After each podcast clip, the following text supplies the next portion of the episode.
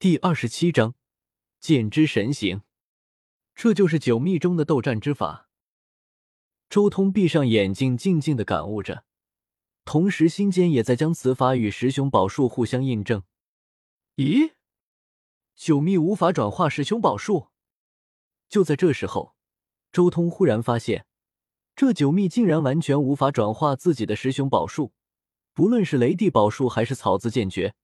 都没办法以九秘的方式展现出来，是因为体系不一样，还是说十凶宝术太过高等？周通心中疑惑，但他心中还是比较倾向于后面一种。十凶宝术实在是太高级了，绝对是仙王一级的秘术。人道至尊创出来的斗字秘，如何能转化这等仙王秘术？虽然转化不了具体的十凶宝术。但是那种气势和奥义却能转化一点点。周通脑海中好似一道闪电划过，他像是顿悟了般，体悟到一些东西。前方如有一座灯塔在发光，让他看到了自己未来的路。嗡！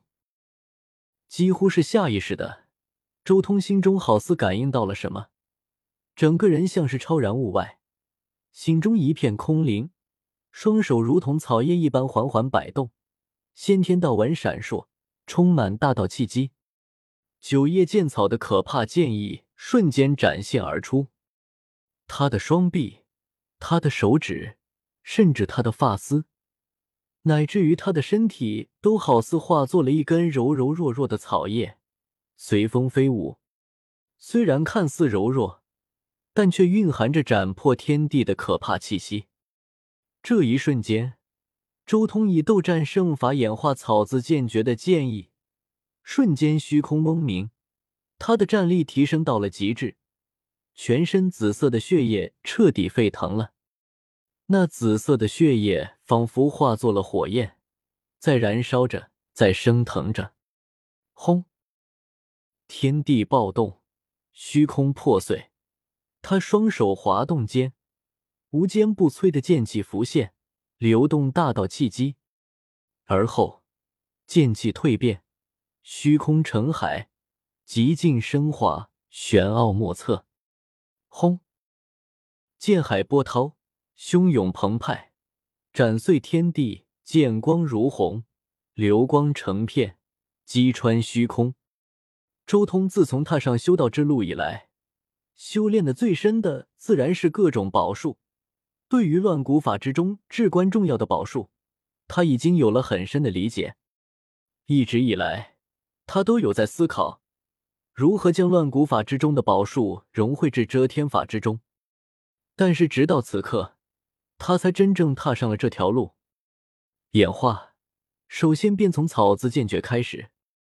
与此同时，这般声势顿时将原本暗淡下来的姜太虚都惊醒了。这是。悟道，没想到他才道宫境界，竟然能领悟这般剑意。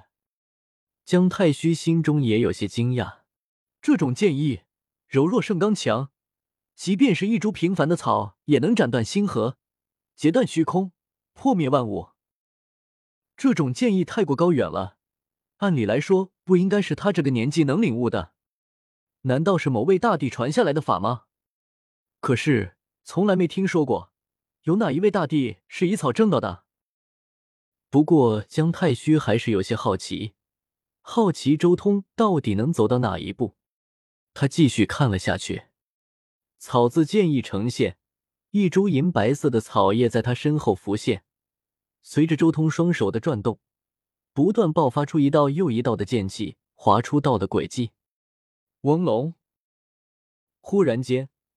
他身后的那一株银白色的草叶猛地与周通的身体融合在一处，这一瞬间，周通的手臂好似已经化作了最平凡柔弱的草叶，却又像是无物不斩、无坚不摧的神剑。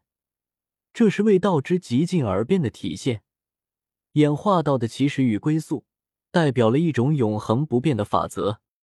下一刻，姜太虚在惊，因为他发现。周通变了，他好似已经变成了一株草，一柄剑，如草叶一般的神剑。虽然他还是一个人，但是整体流动的却不再是神力，也不再是生命精气，而是剑气剑罡。可怕而凌厉的剑罡在他全身上下流淌，从里到外完全是剑罡。体内最本源的神力怎么成为了剑气，化作无敌剑罡？按理来说，就算是真正无敌的剑气，那也是在运转秘术的时候转化才对。怎么可能连人的本源都转化为了无敌剑罡？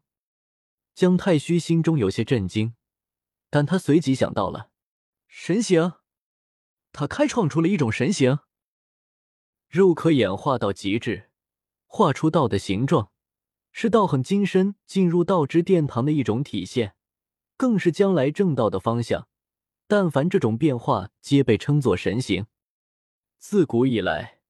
能演化出一种神形的修士，都绝对能称之为天之骄子，甚至古之圣贤都没有几个能领悟出独属于自身的神形。但是眼前这个年岁不大的青年却似乎做到了。不，还不是神形，而只是一个方向。他继续演化下去，终究能演化出独属于自身的一种神形。